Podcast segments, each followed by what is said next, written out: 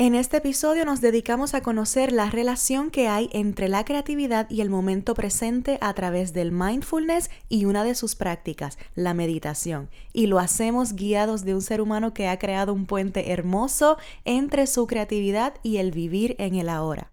Graduada de música popular con especialización en guitarra y educación musical en la Universidad Interamericana de Puerto Rico, realizó estudios posteriores en la Universidad Autónoma de Madrid, España, nada más y nada menos que un título de experto en creatividad aplicada. Con una certificación en neurociencia del mindfulness en el Instituto de Neurociencia Cognitiva de Puerto Rico, actualmente se desempeña como profesora en Melodías, su Academia de Educación Musical y Mindfulness, además de ser gestora en proyectos que abren caminos a la escena musical independiente de su isla, he tenido la oportunidad de colocar mi voz en muchas de sus canciones, pues es cantautora, guitarrista, productora y mi compañera en el dúo musical Claro de Luna. Bienvenido a tu momento del día para crearte libre. Disfruten de esta conversación con Mildred Eunice Ríos. ¿Has pensado que el mundo evoluciona por personas que se han atrevido a pensar más allá de lo existente y que tu naturaleza como ser humano es ser creativo? Vamos a conocer la creatividad desde la vulnerabilidad y la valentía de hacerla nuestro modo de vida, pero sobre todo desde el autoconocimiento. Soy Cire y en este espacio entrevistamos a estudiosos del fenómeno creativo y a quienes decidieron crear su vida alrededor de lo que les apasiona, porque si la creatividad es una habilidad humana que florece en cualquier campo, hoy puede ser un buen día para crearte libre. Un saludo a toda la familia creativa que se conecta a otro episodio más de Crearte Libre Podcast. Contenta de que continúen en este nuevo año buscando redescubrir, encontrar o familiarizarse o conectarse con todo el potencial creativo que tienen. Saben que una de mis metas es que abordemos la creatividad desde unos ángulos, desde otros espacios, eh, con otros conceptos a los que quizá no hemos estado expuestos anteriormente, así que sigo buscando personas que nos vayan llevando a conocer qué es la creatividad, cómo es nuestra creatividad y desde dónde podemos encontrarla. Ya conocieron eh, todo lo que ha realizado esta maravillosa invitada que tengo conmigo hoy. Así que vamos a estar rondando un tema que para mí es de suma importancia y no creo que pueda tener mejor persona para conversar sobre el mindfulness y la relación con la creatividad que con la invitada que tengo hoy conmigo, Eunice. ¿Cómo te encuentras? Saludos. Saludos, Iré. Muy feliz y honrada de estar aquí junto a ti y estar juntas creándonos libres aquí. ¡Ah, qué rico! Gracias por decir que sí. Gracias a ti por la invitación. De las entrevistas como más emocionantes e importantes. Porque ella ha sido mi compañera en creatividad desde crear hasta aprender de la creatividad, así que es muy probable que muchas de las personas que nos escuchen eh, se encuentren con este término por primera vez.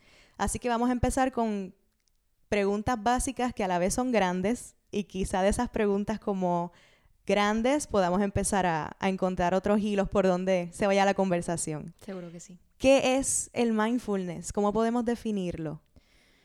Pues mira, el mindfulness es realmente difícil definirlo literalmente en el español. Este, podemos usar el concepto de lo que es atención plena o conciencia plena para tener una idea de la idea que encierra el, término. Okay. Eh, John Kabat-Zinn, que es uno de los fundadores y una de las referencias más grandes acá en, Occidente sobre el mindfulness, lo define como el desarrollo de la conciencia, em, llevando a cabo la atención de forma deliberada, concreta y sostenida, sin juzgar. Así que eso puede ser una, una definición de referencia para lo que se refiere el, término del mindfulness y cómo se puede llevar a cabo. Escucho ahí términos, ahorita voy a hablar del juicio, porque sabes que el juicio y la creatividad también hay una relación por ahí. Totalmente. Y es bien interesante que el juicio sea una palabra como principal que estamos buscando evitar en el mindfulness. Creo que entonces ahí podemos tener un primer link. Voy para eso ahorita. Yes. Eh, cuando dice conciencia, en algún término básico sin profundizar demasiado ahí, ¿a qué nos podemos referir? Con tomar conciencia? Em, tomar conciencia realmente es ubicarnos en el presente, en darnos cuenta de quién es el observador, quién está detrás de, de, lo que estamos percibiendo. Y realmente cuando nos profundizamos en el estudio de la conciencia pueden existir hasta diferentes niveles o, mm, por no utilizar la palabra niveles, tal vez profundidades de conciencia. Pero realmente es, es, práctica. Es muy difícil teóricamente em, seguir escudriñando los términos, nos podemos acercar, pero no hay mejor manera de entenderlo que practicarlo. Y con la práctica, poco a poco descubrimos cómo esas profundidades de conciencia nos llevan a identificar, a identificarnos como seres que observamos e inclusive a tener la conciencia de ese ser que está observando dentro de nosotros. De vernos como un, como, o sea, estar conscientes, valga la redundancia, ya estoy usando el término, de que estamos observando. Exactamente.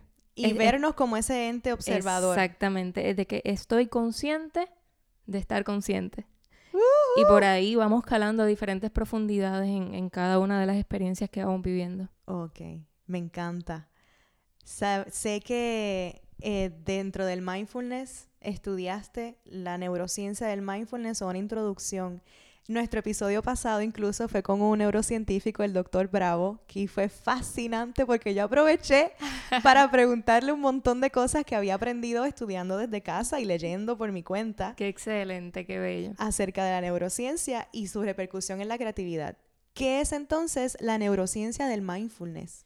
Pues mira, realmente podemos vincular la neurociencia con el mindfulness por todos los, todas las transformaciones que surgen en el, en el cerebro cuando se practica a través de unos meses el mindfulness. Hay una serie de, de circuitos neuronales que se pueden seguir reconstruyendo a medida que vamos practicando el mindfulness porque nos vamos exponiendo experiencias nuevas, desaprendiendo, construyendo eh, enlaces nuevos cognitivos que nos ayudan como a redefinir quiénes somos y cómo percibimos el mundo. Básicamente, la neurociencia dentro del mindfulness, o al revés, el mindfulness dentro de la neurociencia lo que hace es estudiar cómo se transforma el cerebro a través de la práctica del mindfulness. Los términos mindfulness y meditación, uno es parte del otro, uno es parte de la práctica del otro, cómo se relacionan o no tienen nada que ver, porque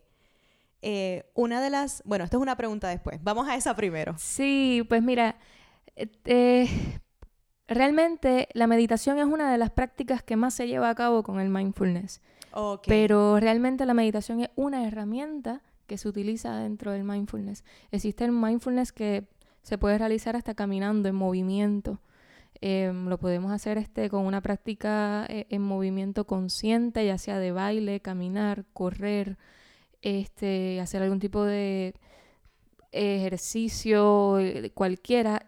Y también lo podemos llevar en la tranquilidad de, nuestro yoga mat, acostados o sentados. Así que realmente la, la conciencia se puede llevar de distintas maneras. En la meditación es una herramienta para eso. Ok, cuando eh, me comentas lo de practicar el mindfulness desde la conciencia del baile, del movimiento, del yoga mat, más que estar conscientes de que estamos bailando o de que estamos en un yoga mat, esto se refiere más bien a una conexión más profunda con nuestros sentidos, en este caso el tacto, para sentir nuestro cuerpo en el baile, para sentir, para oler el ambiente en el que estamos bailando, o el lugar donde esté ese yoga más tiene que ver con una conexión más profunda eh, o con, una con conectarnos con la con lo que percibimos a través de los sentidos también. Totalmente Sire. Inclusive existe algo que se llama mindful mindful eating si no estoy mal eh, que lo que se refiere es que el acto de cocinar de preparar los alimentos desde ese inicio hasta uno ingerirlos está consciente y está, em, por decirlo así, explotando todo el sentido del gusto en, el, en, el, mm. en el caso de, de, comer. Y ahí se envuelve también el olfato desde el proceso de preparación, este, el tacto, como estamos descifrando todo, todos los alimentos que estamos preparando. Y sí, como bien mencionaste, a la hora de hacer el ejercicio, eh, caminar, correr, todo el tipo de actividad que hagamos, sí, es una conciencia de todos nuestros sentidos. Al principio es un poco difícil conectar todos los sentidos de forma consciente. Por eso algunas de las herramientas es el enfoque a uno de ellos en particular al a inicio. un solo sentido. A un solo sentido. Sí. em, por ejemplo, si estamos caminando, solamente eh, el sentido del tacto. Ya. ¿Cuál es el peso de mi cuerpo cuando estoy caminando? ¿Cómo se sienten mis zapatos? Si tengo medias, este, como si estoy descalza, cómo se siente la, la hierba fría en mis pies. Y nos enfocamos solamente en un tacto, eh, en, en un sentido, En un discúlpame. Y entonces poco a poco con la práctica podemos empezar a unificar la conciencia de los sentidos. Eh, ok. Estar, al- con, valga la redundancia, consciente de más de uno a la vez. Y se han hecho estudios de cómo el cerebro se sigue em, alterando y transformando a medida que nos vamos haciendo conscientes de cada uno de esos sentidos y cuando los vamos unificando también. Mientras hablabas de lo del mindful eating, de preparar alimentos, de caminar, usualmente esos momentos, pensando en cómo yo lo hago, estoy en un momento totalmente contrario al mindfulness. Estoy cocinando, escuchando un podcast, o estoy pensando en todo lo que tengo que hacer, o en cómo me sentí con una conversación que acabo de tener. Entonces, ¿qué beneficio o para qué queremos practicar el, el mindful eating? Es, hay, hay una finalidad, hay un estado más saludable de bienestar al estar en la cocina totalmente consciente o de la manera en que me atrevo a hablar. Hay muchas personas que están más acostumbradas a estar en, en actividades automatizadas o con la mente divagando, quiero decir. Exactamente. Mira, eh, que, qué bueno que lo mencionas porque justamente el mindfulness o la conciencia plena va completamente em, opuesto a la mente que divaga. Eh, Ya. Y de hecho, uno de los estresores más grandes que tenemos es nuestra mente divagando mientras estamos haciendo otra, otra tarea. Nuestro cerebro realmente eh, es, es muy fuerte el impacto que tiene cuando lo sometemos a, a tener la atención en varias cosas simultáneamente. El famoso multitasking. Exactamente, Ya. exactamente. Así que realmente es, es una carga que le añadimos a nuestro cerebro el estar cocinando y pensando en lo que tenemos que hacer mañana o lo que hicimos ayer. Este, lamentablemente esto, por lo que tanto nos han celebrado a las mujeres como si fuera un superdote, que podemos hacer muchísimas cosas a la vez, Ay. realmente es una, es una falacia. No estamos diseñados para que saludablemente podamos eh, mantener nuestro enfoque en muchas tareas simultáneamente. Y en el caso, por ejemplo, de la preparación de alimentos, desde su inicio hasta que ingerimos el alimento, sí hay un proceso que nuestro cuerpo pasa internamente en nuestro cerebro desde que la digestión comienza realmente desde que ya estamos oliendo hasta degustando con nuestra saliva, ¿sabes? Wow. Esa primera sensación.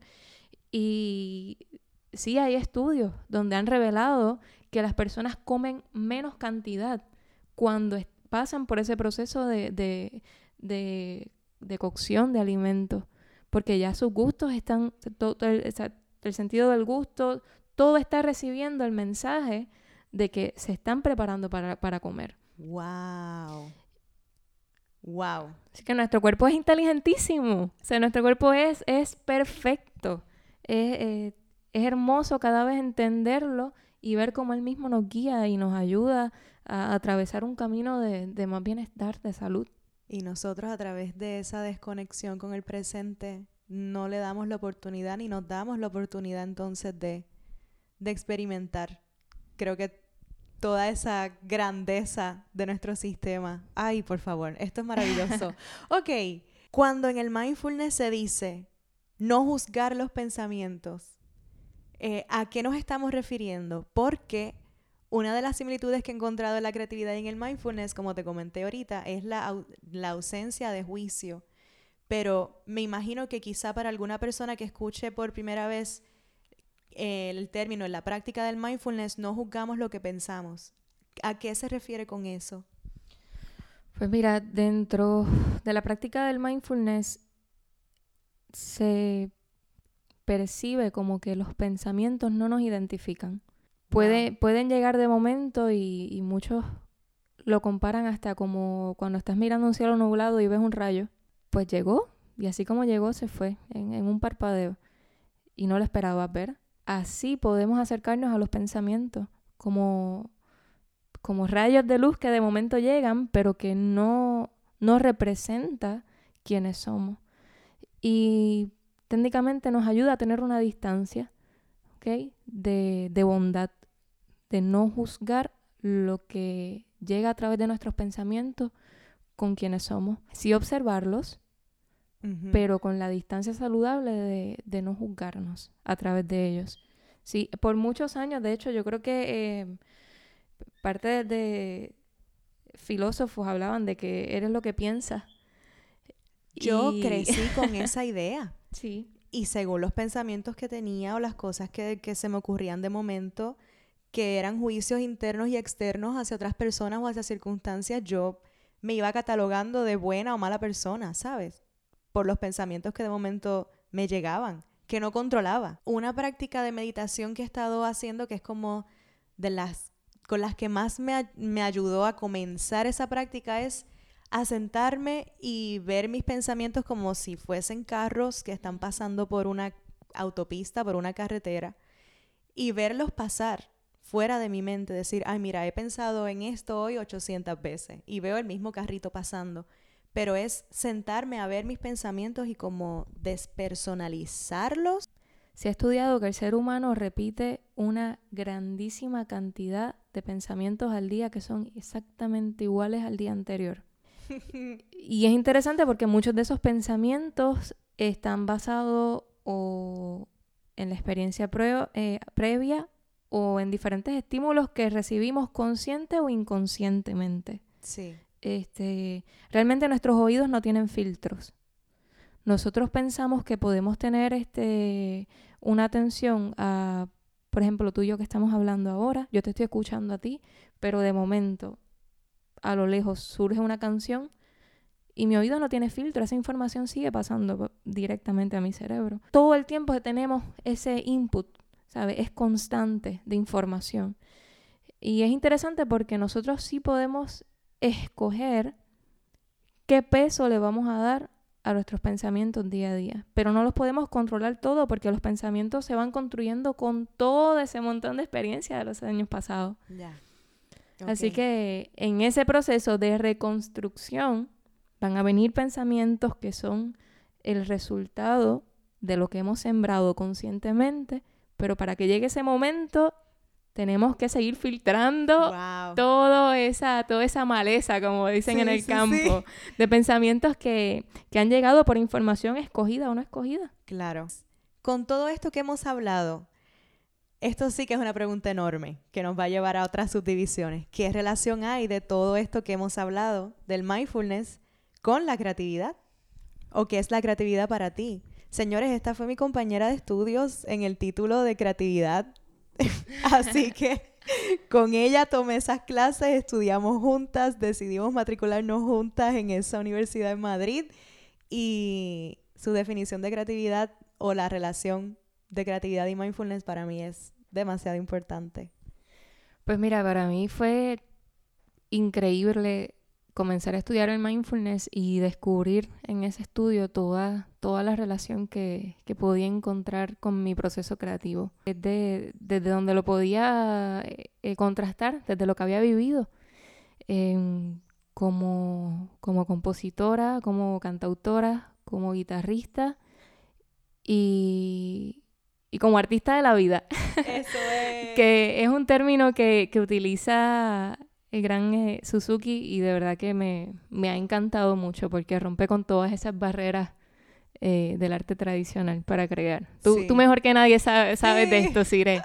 este, y me encantó relacionar, em, mencioné anteriormente a John Kabat-Zinn. Sí. Él define lo que son eh, siete actitudes de, para el, del mindfulness como tal. Y cada uno de esos puntos que él menciona se van relacionando entre sí. Eh, realmente yo he podido observar, he escogido seis de ellos. Ok. y puedo relacionarnos directamente con lo que es el proceso creativo. ¿okay? Para hacer un breve resumen, eh, el primero de ellos es mente de principiante. El segundo de ellos puede ser el no juzgar. El no juicio, ahí está de nuevo. Aceptar, dejar ir, la confianza y la paciencia. Esos son puntos que se desarrollan a través de la práctica del mindfulness. Estos son actitudes que John Kabat-Zinn expone como eh, siete actitudes para practicar el mindfulness, que están implícitas. Una se correlaciona con la otra. Se, pueden escuchar como eh, siete, eh, ocho prácticas y, querer practicarlas al, pie de la letra cada una por separado puede ser abrumador. Ya. Pero realmente es más fácil es más fácil de lo que parece porque una se relaciona con la otra, están completamente conectadas. Ok. No es que tengas que tenerlas antes de practicar mindfulness, es que las desarrollas en el proceso. ¿En qué parte de la creatividad podemos vincular esas siete actitudes? En el sentido de que una persona creativa debe tenerlas también o que el trabajar eso desarrolla un pensamiento creativo en la persona. En ambas direcciones. En ambas direcciones. Sí uno de los trabajos que relacioné, que, que, realicé en este tema, relacioné cómo la creatividad eh, nos lleva al mindfulness y cómo el mindfulness nos lleva, o sea, como recurso ah, para la creatividad. Este, y realmente, pues, mira, si comenzamos con la primera, mente de principiante, realmente em, es algo que yo creo que cualquier persona eh, que ha experimentado un poquito de creatividad en su vida, se ha podido encontrar con lo que es el asombro. Sí. El asombro de esa primera vez, de wow, mira esto. Y ahí nos incluyo, nos incluyo. Total. Ahí estamos. Yo creo que todos los seres humanos estamos ahí, todos hemos tenido ese primer momento de asombro. Em, lo que pasa es que cuando, cuando los años ¿verdad? nos van llegando, em, nos vamos cargando de conocimiento y ahí entonces se nos, se nos dificulta un poco ese, ese deshacernos de, de los hábitos de una mente de experto para volver a conectar con una mente de principiante. Se puede decir que, que el mindfulness en relación con la creatividad ayuda al individuo, según esas actitudes que mencionamos antes, a, a desarrollar un pensamiento con características del pensamiento creativo, que está la fluidez, porque si tenemos una mente llena de información, perdemos un poquito de fluidez, de flexibilidad, eh, de originalidad también. En la capacidad de dudar, de cuestionarnos. Como un niño. Exactamente. Y fíjate que esto realmente es algo, yo creo que, que es una enseñanza que, que, se ve presente en muchas culturas, no, no solamente dentro de lo que es el, la filosofía y el aprendizaje del mindfulness. Este, inclusive, si nos vamos hasta relatos bíblicos, ¿sabes? Este, se presenta lo de ser como niño, ¿sabes? Este, en toda esa pureza del, del no saber. Entonces, el aspecto del mindfulness quizá nos permite ¿Te acuerdas lo que decía la profesora Manuela Romo, la, la, directora del título de creatividad, que decía creatividad es mirar donde todos miraron y ver lo que nadie vio? El mindfulness nos podría llevar entonces a eso, a poder ver cosas que siempre han estado a nuestro alrededor y nunca hemos sido capaces de ver. Totalmente, totalmente. Y eso es una fuente de inspiración claro, asombrosa. Totalmente, porque nos permitimos apreciar y percibir desde un lugar donde no, había, no habíamos estado antes, cambiar de perspectiva.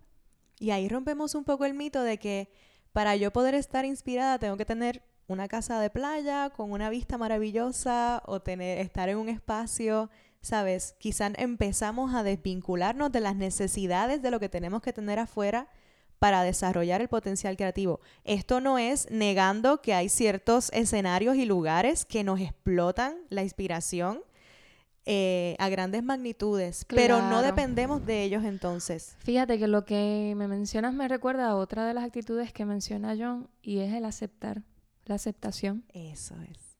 La aceptación una conecta con la otra, tiene que ver también con la confianza. De aceptar que, que aún donde estamos y con las circunstancias que estamos, podemos ser, podemos seguir adelante, podemos crear. La aceptación de, de una obra artística que hagamos que tal vez no tuvo la impresión esperada, igual la aceptamos. La aceptación de que tuvo una aceptación, una, un movimiento, un auge mucho más de lo que esperábamos y nos tomó de sorpresa. Ya. Un éxito rotundo. y lo aceptamos. Sí, me río porque hemos estado en, en todas esas situaciones. o, o, o cómo, cómo, aceptamos también que luego de ese éxito rotundo tenemos que seguir creando y hacer otro trabajo y, y cómo hacemos con eso. Entonces, fue interesante porque Elizabeth Gilbert nos menciona de eso de la aceptación. En, ella tiene una conferencia donde abunda más sobre el mito del genio. En la cultura romana se, se, se, describía al genio como este ente que venía a darle la inspiración a alguien. Y si fallaba con su obra creativa, pues fue culpa del genio. Y si tenía mucho éxito, pues fue culpa del genio. y ya está, y se aceptaba y, y no había nada más. Y fíjate que ahí se entrelaza a lo que es el dejar ir. Claro, y ahí desvinculamos una actitud que nos mutila mucho, que es vincular la valía propia y el valor que tenemos como persona del resultado que tenga nuestro proceso creativo. Lo hemos hablado aquí en Crearte Libre en el episodio 9 de la primera temporada, que es el de las ideas. Ahí yo menciono a Elizabeth Gilbert y cómo ella le da vida a la idea y la despersonalizamos. Y es como, eso no fui yo. Eso fue una idea que llegó, yo la tomé y la traje al mundo, no tiene nada que ver conmigo. Desde esa humildad, desde ese dejar ir, desde la confianza de ser nosotros quienes la compartamos y la aceptación. Claro que si esa idea pasa a través de nosotros, va a tener nuestra, nuestro sello de, de qué estamos alimentados nosotros y podemos entonces, cuáles son las herramientas que podemos ponerle a esa idea, nuestro sello. Pero no necesariamente eh, identificarnos con ella por completo. Así como no nos identificamos con los pensamientos, volviendo. sí, me encanta, excelente. Entonces, yo quería contarte eh, las últimas veces que yo he meditado, Eunice, que me he sentado con la intención de, pues, de relajarme un poco, de bajar un poco la sensación de la ansiedad y tal, me ha ocurrido cuando empiezo a enfocarme en la respiración y a bajar las revoluciones, como decimos aquí en Puerto Rico, se me empiezan a ocurrir un montón de ideas y la mente no para de producir ideas. ¿Eso hace que mi meditación no sea exitosa? No tiene que ver. No tiene que ver. Ya. No, no. El, el determinar si es exitosa o no cae en el juicio. Fuete para mí. Me encanta. Es que he tenido que parar de meditar para sentarme Muy bien. Es que yo hago lo mismo. Yo hago lo mismo. Yo lo aprovecho. Cuando me relajo, me concentro en la respiración, en el momento empiezo a, intentar como eh, nivelar mi sistema nervioso y tal, las ideas se me empiezan, empiezo a encontrar las soluciones a un montón de, de inquietudes que tenía y a encontrar los, los próximos pasos en los proyectos que he estado haciendo. Y me empecé a cuestionar, pues no estoy logrando meditar. Mis propias ideas están interrumpiendo mi proceso de meditación. O si en efecto ha sido exitoso o no. Pero eso no es una definición. Yo creo que de las varitas para medir sí. en, en cómo voy haciendo X o Y práctica es cuánta paz me dé. Bello. Em, por el momento me ha funcionado. Este, me he encontrado en el camino, me he encontrado fuera del camino. A quienes nos encontramos que, que, que resonamos con esa práctica, pues es de bendición. Hay personas que no resuenan con la práctica y pueden encontrar otras herramientas que igual les sean de, de, de bien y de beneficio creativo, porque mm, sí es verdad que no todo el mundo puede, puede practicar la meditación. O vamos, me corrijo, pueden, pueden intentarlo, pero hay ciertas ciertas personas con las que no, no resuena, igual está, está muy bien. Este, Así que también yo creo que eso es importante destacarlo. En el episodio 6 de la primera temporada, literalmente el título es Contemplación como puerta a la inspiración. Y yo lo que estoy es trayendo el, pero en este caso lo utilizo con el término contemplar. Claro. El conectarnos con los cinco sentidos para poder ver lo que hay afuera de nosotros en el momento presente. Y eso para mí es como un, un camino hacia la paz que me ayuda a desvincularme de la ansiedad de vivir en el futuro, de querer conseguir resultados, de las metas que tengo, de, de quizá la presión que me coloco por querer llegar a ciertos lugares. Y me ayuda la contemplación al exterior eh, a través de los sentidos, ¿no? También desvincularme con el pasado, con seguir dándole vueltas a algo que ocurrió, a cómo pude haber sido mejor, a cómo voy a superar tal cosa. Pero mi pregunta viene, ¿las ideas no son resultado de una mente que está divagando entre el pasado y el futuro? El pasado que nos da conocimiento y experiencias y el futuro que nos da la imaginación y estamos en otro lugar que no es el presente. Las ideas no surgen de ahí y entonces no es esto opuesto al mindfulness. Pues me estás describiendo mi crisis. Esa fue mi crisis a la hora de adentrarme a estudiar y a conocer más del mindfulness y a practicarlo. Ok. Conociendo previamente em, cómo básicamente opera la creatividad este, en, el, en los estudios que, que realizamos juntas de, de, de creatividad aplicada. Este, fíjate que poco a poco fui aprendiendo y, y aprendiendo a seguir observando desde una mente de principiante Sí. de cómo funciona esto. Sí. Este, cómo es que podemos hacer un un 50-50 con todo, ¿no? Un, un balance. Ok. Este, fíjate que esto que dices de la contemplación es muy interesante porque sí yo des- descubrí que a medida que estoy más presente, puedo tener diferentes, em, puedo reforzar los vínculos y tener diferentes perspectivas acerca de algo, ganar información para que en algún momento dado, cuando esa mente divaga, ¡pum!, salga ahí la, la, la idea. Entonces, realmente eh, el objetivo no es detener todos los pensamientos y ponerle como que barreras, como que no van a divagar. Sí, sí, sí, sí. Al contrario, y yo creo que el, el- la evolución humana se la debemos a que tenemos una mente que puede planificar proyectando al futuro. Claro, es que esa es la habilidad de la neocorteza y lo que nos permite ser creativos total. Exactamente. Imaginar. Exactamente. El, el desarrollo cuando, cuando eh, éramos seres humanos primitivos, el desarrollo de armas, el desarrollo de la defensa, cómo podemos identificar los alimentos para consumirlos. O sea, estábamos proyectándonos un futuro que, que nos permitió es- esa evolución. Así que, en cierto aspecto, es necesaria Sí. ese proceso. Este, pero creo que buscar los balances, ¿no? Buscar los balances entre los momentos presentes, los momentos donde nos permitimos y aceptamos ese pensamiento que divaga, sí. que no lo forzamos Sí. a decir detente, vete, no te quiero, porque realmente, ¿sabes? Va en contra. Es más bien aprender a fluir, a fluir con eso, este, estando en presencia, con bondad y con compasión, Ya. que para mí es uno de los términos que se debe de añadir también en esta filosofía, la compasión. Te voy a leer un pedacito de que, que lo traje aquí para compartírtelo del neurocientífico Joe Dispensa, que tú sabes que soy fan. Lo Eh, amamos. lo amamos. en su libro Deja de ser tú, él dice, a medida que el sistema nervioso se reajusta a sí mismo, la enorme cantidad de energía que consumía el estado de supervivencia ahora puede utilizarse para la creación. Estado de supervivencia entiéndase un estado de ansiedad, de estrés.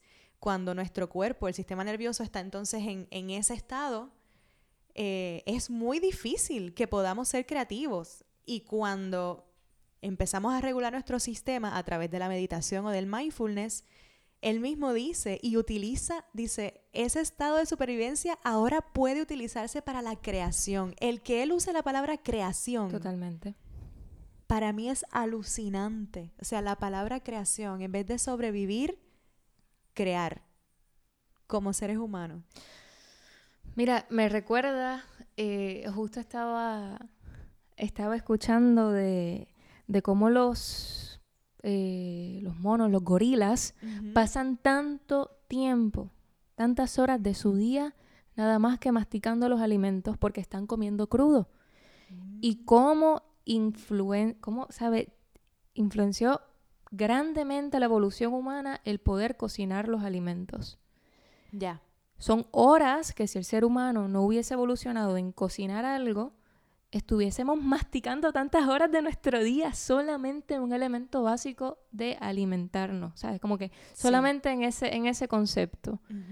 Nos inventamos otras maneras de, de, de estufa, de, de, cocinar más rápido, Sí. de, de todo lo que... Entonces, claro, horas que eran inicialmente la evolución humana para, para una actividad tan básica Claro. se reducen. Ahora podemos comer en media hora. Eso es. Nos llenamos y el resto del tiempo lo tenemos para, para crear otras tareas. Eso es. Sabes que ahora hablando contigo, eh, cuando te pregunté sobre si el mindfulness es enemigo de las ideas, en el sentido de que las ideas no surgen eh, viéndolas desde, desde este ángulo de estar en el futuro imaginando o desde el pasado con el conocimiento, ¿dónde estaba el surgimiento de las ideas en el presente? Con lo que te acabo de contar de mi experiencia meditando, siento que para mí, en mi experiencia, el mindfulness o la meditación es preparar una pista de aterrizaje a mis ideas. Es como tengo todo el conocimiento y las experiencias del pasado, todo lo que me ha forjado neurológicamente como persona, y tengo la capacidad de visualizar, imaginar y de aspirar, ver cosas que no están aquí, pero si no estoy en el presente, si nunca estoy aquí conmigo, las ideas no encuentran dónde aterrizar, dónde desembocar. Siento que cuando medito, cuando bajo revoluciones fisiológica y mentalmente hablando, siento que despejo la pista, hago una pista de aterrizaje para que todo lo que encuentro divagando entre el pasado y el futuro, que son esos dos lugares que no existen y pasamos la mayor parte del tiempo ahí, lo más paradójico del mundo, pueda encontrar, traerlo al presente. La única manera de traer las ideas a la vida es en el momento presente, porque es que no hay otro momento. Siempre es ahora. Siempre es ahora. Siento que meditar para mí es la pista de aterrizaje. No sé si hace algún sentido, para mí ahora mismo lo hace completamente. Pues qué bello, a mí me hace completo sentido, de verdad que sí, de verdad que sí. Sí, porque nos va nos va dando herramientas también para recibir esas ideas de forma bondadosa, sin juzgarlas. Exacto. Es como que es, es todo un proceso. Pero igual nos damos cuenta que el famoso eureka, el momento del ajá, que lo menciono, esto es como un mapa para quienes quieran ir al, al primer season a estudiar un poco más los términos y los conceptos en el episodio 8, las etapas del proceso creativo, el momento del ajá, cuando surge esa idea. Pero usualmente ocurre dentro de las 3 B de la creatividad, que es cuando el baño, cama y el otro cuál es eh, bus, el conducir, que lo comenté también con el doctor Bravo en el episodio pasado, que son momentos donde la mente está divagando un poco más porque hacemos actividades automáticas. Claro. Pero también hay una conexión con el momento presente para que esa idea entonces aterrice ahí. Interesante que también aterriza por todo el conocimiento acumulado a los famosos 10 años Famosos 10 años de qué? de estudio, de preparación. De estudio. Eso es. Ah, lo que se llama, lo que dicen que para ser experto en un campo tienes que dedicarle Exactamente. un aproximado de Un 10 aproximado años. de 10 Ya, años. Ya caí. Sí. Sí. Eh, Me encanta. y, y es interesante porque si nos vamos al presente dentro de esos 10 años, si esos 10 años o si esos 5 años de preparación en nuestro fuerte, en lo que nos queremos eh, dedicar los años de nuestra vida, si los dedicamos plenamente en el presente, yo reflexionando acá pienso que esos 10 años se pueden reducir. Claro. No es lo mismo 10 años estudiando algo con una mente divagante, con una mente perdida, en la multitarea, Sí. que estudiar 10 años tratando de hacer una práctica en el presente, tratando de canalizar la información con todos nuestros sentidos, haciendo puentes en nuestro cerebro Claro. de distintas maneras posibles, de distintas formas, con otras perspectivas. Son Entonces- conexiones neuronales más poderosas, ¿no? Exactamente. Entonces, realmente yo pienso que, que le podemos sacar el provecho a, al aprendizaje con, con lo que es una mente consciente. Una persona que se tope por primera vez, Eunice, con, el, con este concepto del mindfulness aquí, escuchando nuestra conversación, muy probablemente se sienta aislada de la posibilidad de aplicar este concepto o no la relaciona ni siquiera con consigo misma. ¿Cómo una persona puede comenzar a practicar el mindfulness en su vida? ¿Existen algunos pequeños pasos? ¿Cómo, cómo alguien podría empezar a tener una experiencia? Pues mira, la realidad es que es un concepto que está trending. Em, realmente hay muchísima información acerca del tema, pero para mí un punto donde siempre puedo anclar es la respiración. Estar consciente de nuestra respiración.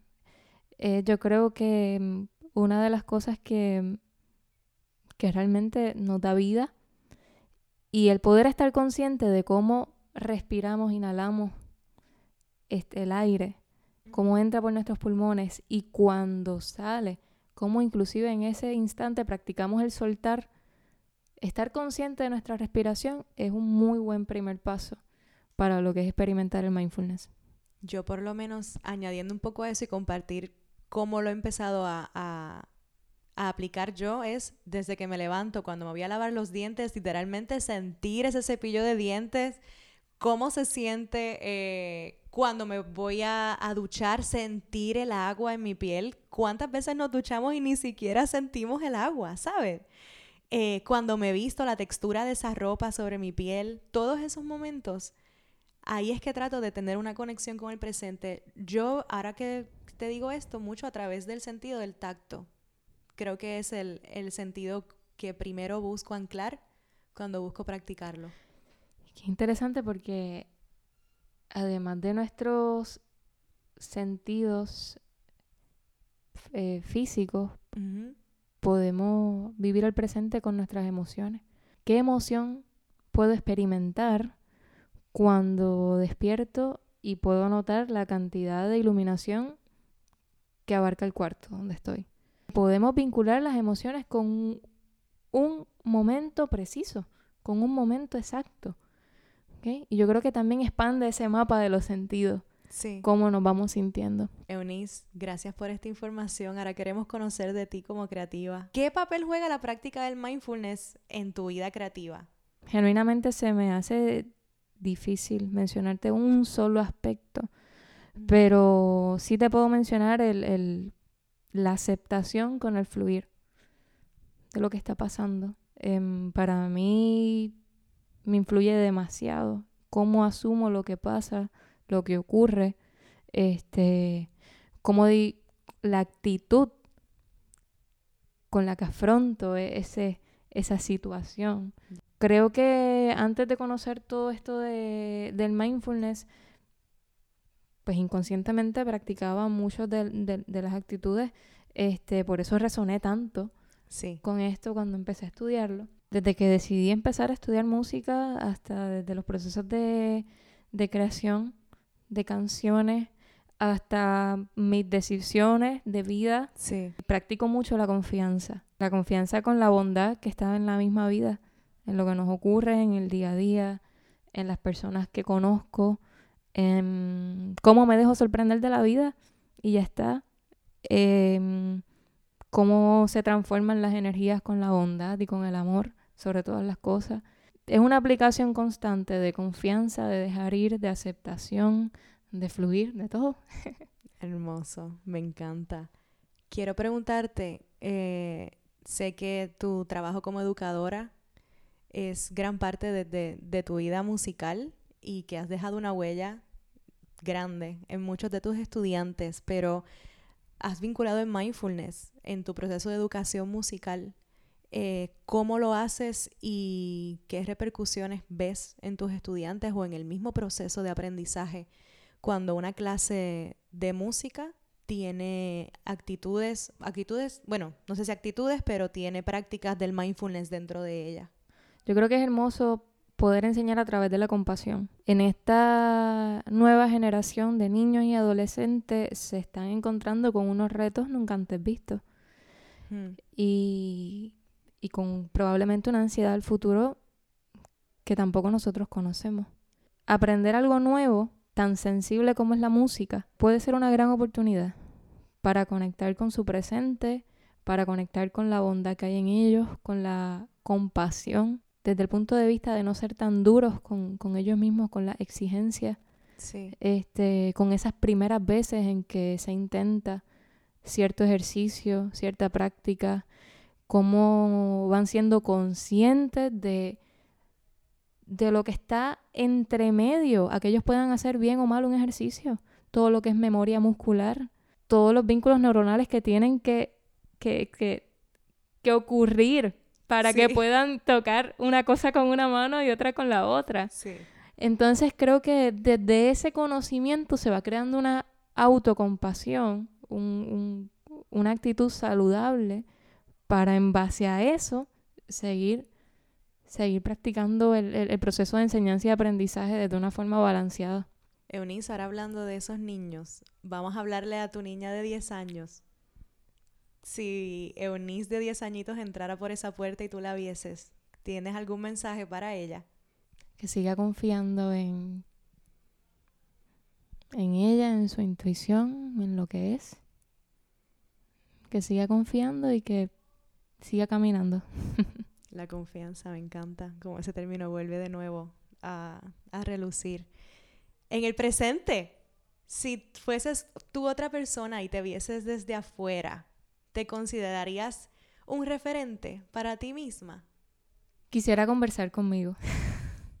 Me encanta. Viajando al futuro, la Eunice que va a estar en 10 años aquí en, en el mundo, ¿qué mensaje le tienes? Vuelvo a caer en la confianza.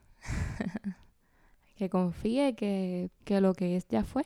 Todo lo que necesita ya está. Yo soy bien bendecida porque una de mis metas este, en este momento de mi vida es aprender a confiar y te tengo a ti como compañera de la vida, de trabajo, de camino, mi hermana, De todo. que eres una de las personas que más me, ha- me has dado cátedra de lo que es la confianza, así que gracias Eunice, sabes que te adoro. Gracias, Ire. Te adoro también. Gracias por ser la maestra que eres. Igual. En mayúscula. Igual y por crear conmigo en, en Claro de Luna, que es donde hacemos nuestra música, y por permitirme eh, tenerte en este otro lado, que no, está, que no está desconectado para nada, pero me permites compartir con, con, con quienes siguen este proyecto otra faceta de ti, y eso lo valoro un montón, un montón. Gracias, gracias, Ire. Como creativa, ¿hay algún mensaje que le tengas a las personas que no se consideren creativas o que vean muy lejos la posibilidad de practicar el mindfulness en sus vidas, pero especialmente desde la creatividad? Desde una creativa como lo eres tú, a las personas que piensan que no lo son. ¿Algún mensaje para ellos? Que sigan encontrando poco a poco, con compasión, las maneras de amarse. El amor es un acto creativo. De los más hermosos, sin duda. Totalmente. Yo creo, regreso al episodio con Brenda Hopkins, que ella dice que crear y amar son los dos verbos más importantes. Oh, wow. Y son- es para lo que estamos aquí. Así que creo que uno nos lleva al otro. Totalmente. Eunice, te adoro con la vida, hermana. Yo a Gracias ti, por decir que sí. Te amo mucho. Yo siempre termino este podcast diciéndole a los podcast escuchas, hoy puede ser un buen día para crearte libre, pero hoy quiero que tú se lo digas. Hoy puede ser un buen día para crearte libre. ¡Eso! Gracias, Eunice. Muchas gracias, gracias. Ire. Familia creativa, hasta la próxima. A estar en el presente.